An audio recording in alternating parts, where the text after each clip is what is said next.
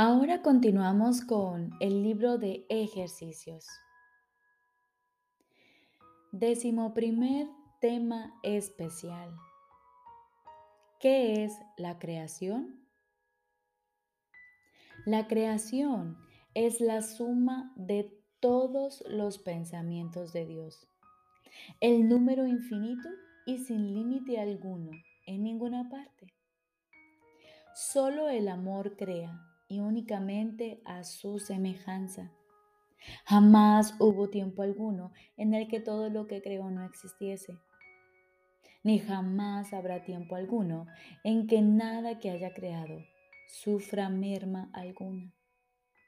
Los pensamientos de Dios han de ser por siempre y para siempre exactamente como siempre han sido y como son, inalterables con el paso del tiempo así como después de que éste haya cesado.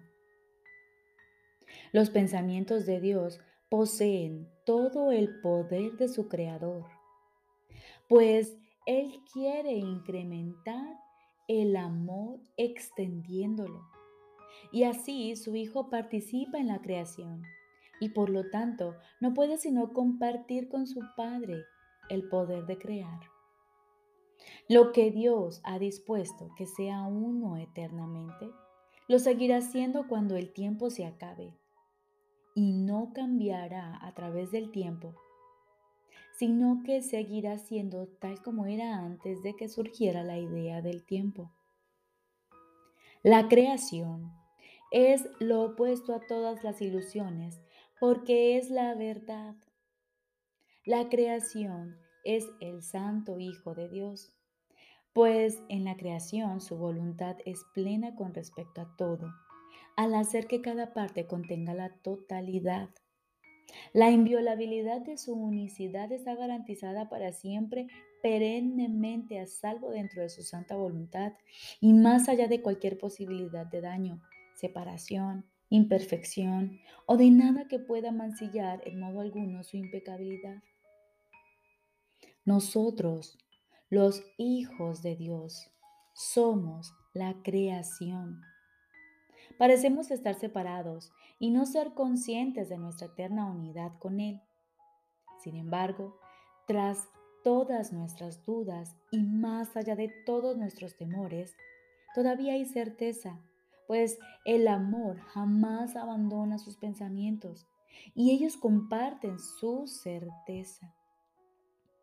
El recuerdo de Dios se encuentra en nuestras mentes santas, que son conscientes de su unicidad y de su unión con su Creador.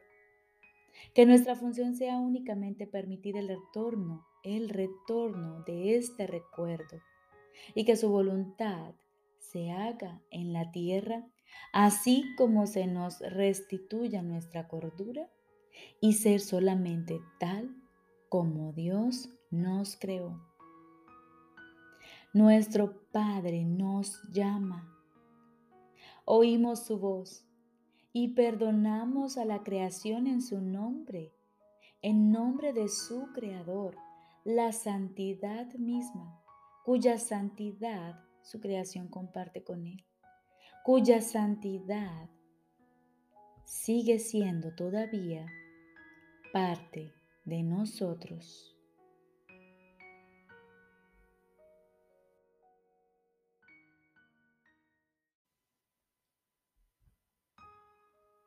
Lección número 325. Todas las cosas que creo ver son reflejos de ideas. Todas las cosas que creo ver son reflejos de ideas. Esta es la clave de la salvación. Lo que veo es el reflejo de un proceso mental que comienza con una idea de lo que quiero. A partir de ahí, la mente forja una imagen de eso que desea. Lo juzga valioso y por lo tanto procura encontrarlo. Estas imágenes se proyectan luego al exterior, donde se contemplan, se consideran reales y se defienden como algo propio de uno. De deseos de mentes nace un mundo de mente y de juicios un mundo condenado. De pensamientos de perdón, en cambio, surge un mundo apacible y misericordioso para con el Santo Hijo de Dios, cuyo propósito es ofrecerle un dulce hogar en el que descansar por un tiempo antes de proseguir su jornada, y donde Él puede ayudar a sus hermanos a seguir adelante con Él y a encontrar el camino que conduce al cielo y a Dios. Padre nuestro, tus ideas reflejan la verdad mientras que las mías separadas de las tuyas tan solo dan lugar a sueños. Déjame contemplar lo que solo las tuyas reflejan, pues son ellas las únicas que establecen la verdad. Y ahora, como todos los días, acallamos nuestra mente aquietamos nuestros pensamientos y aguardamos silenciosamente. Estoy seguro de que Él te hablará y de que tú le oirás.